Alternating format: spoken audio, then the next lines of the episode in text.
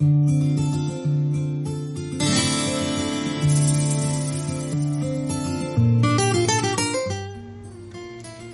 recul vers une période passée donne toujours des perspectives sur notre époque et permet de comprendre davantage les solutions du moment.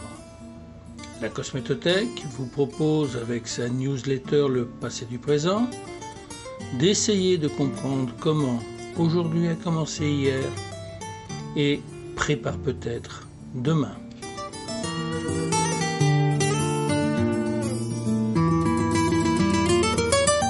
Et si les mécaniques venaient au secours de la beauté Ou encore, le simple pot de crème constitue-t-il toujours le futur de la beauté? Certains en doutent. La beauté instrumentale est une spécialité qui continue de se développer activement dans le monde de la cosmétique. On serait même tenté de croire que ces approches sont très nouvelles, mais en réalité, elles datent déjà de presque un siècle. Un illustrateur de la fin du 19e s'était amusé à essayer d'anticiper les choses et les comportements. Comme toujours en matière de futurologie, il s'est trompé. Mais il y avait quand même dans ces gravures des choses assez étonnantes qui font penser à certains appareils que l'on voit maintenant. De nombreux appareils fonctionnant sur la base de différents principes sont régulièrement proposés. Et dans ce domaine, comme dans d'autres, le fameux CES, pour Consumer Electronic Show de Las Vegas, est devenu une référence. Chaque année nous réserve son lot de nouveaux appareils qui reposent souvent sur des techniques qui sont déjà connues.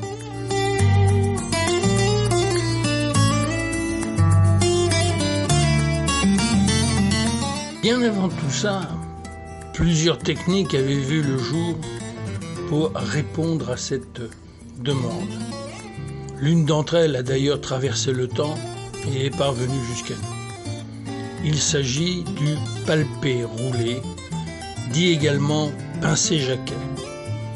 Créé dans les années 1930 par le docteur Jacquet, cette technique anti-âge est toujours enseignée dans les écoles d'esthétique.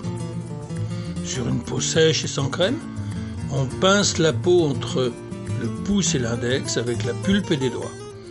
On attrape le muscle au plus profond sans l'étirer. On pince et on pratique des petits pincements vigoureux sur tout le visage, notamment sur l'ovale. Une variété consiste à agripper la peau et à pincer en tournant. C'est le palpé roulé. Ces pincements, à faire pendant à peu près 40 à 60 minutes, accélèrent la microcirculation, améliorent l'oxygénation des tissus et font travailler les muscles du visage. Le palpé roulé se pratique principalement en institut, mais éventuellement chez soi. Le massage peut être réalisé à la main ou plus généralement à l'aide d'une machine spécialisée. En effet, cette technique a été instrumentalisée par un certain Louis-Paul Guittet et qui a développé des appareils intitulés endermologie. L'endermologie réactive l'activité cellulaire par l'intermédiaire d'une stimulation mécanique de la peau. C'est la mécanostimulation. Le premier appareil développé il y a plus de 25 ans par la société LPG a été le CELU-M6 à la fin des années 80. Il s'agissait d'un appareil corporeux qui a connu de nombreuses mises à jour. Une version visage a existé avec le Lift 6 dans les années 2000. Directement issu des technologies professionnelles LPG, la Wellbox a ensuite été proposée.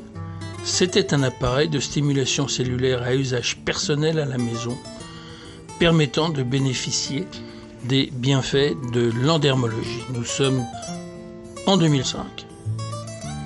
Puis, elle a été suivie par le Mobilift M6 en 2013. On relira pour plus de précision la contribution publiée il y a quelque temps sur les colonnes de la Cospétothèque.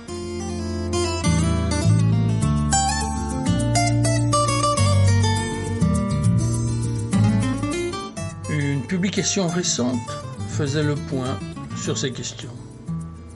Dans un poste Philippe Imbert, le directeur du CERT à Besançon, ce centre de recherche qui s'intéresse beaucoup à la peau, commentait Ce qui est intéressant ici, c'est que la preuve clinique que la stimulation mécanique in vivo est capable de stimuler le fibroblast au point qu'il devient myofibroblaste et qu'il fabrique du collagène et de l'acide hyaluronique.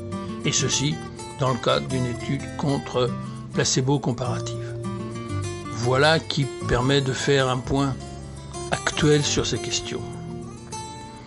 L'un des concepts clés de cette science est celui de la mécanotransduction, c'est-à-dire la façon dont la cellule intègre un signal mécanique et le transforme en signal biochimique, lui permettant ainsi de réagir, voire même de s'adapter et de modifier l'expression de ces gènes. Ceci est à la base d'une nouvelle approche que l'on appelle la mécanobiologie, qui permet de comprendre la perpétuelle interaction mécanique des cellules entre elles et avec la matrice qui les entoure, ce qui leur permet de former des tissus cohérents. Les chercheurs tentent ainsi de comprendre comment les cellules épithéliales, comme celles qui forment les tubules rénaux, la paroi de l'intestin, mais aussi la peau, communiquent via des forces mécaniques afin de coordonner leur mouvement et de renforcer leur cohésion. On trouvera également dans les colonnes de la cosmétothèque une contribution spécifique dans ce sens.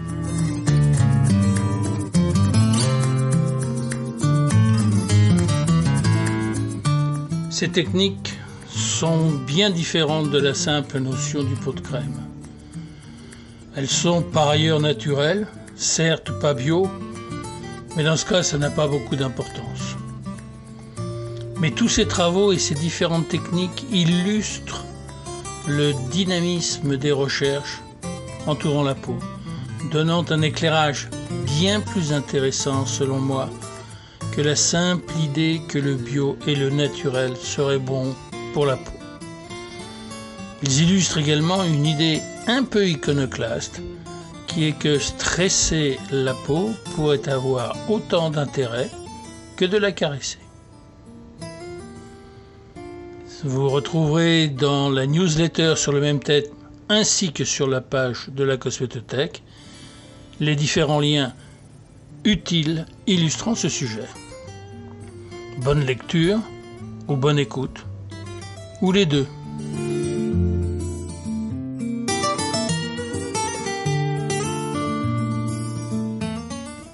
Si cette contribution vous a plu, n'hésitez pas à en parler autour de vous et de nous faire part de vos commentaires.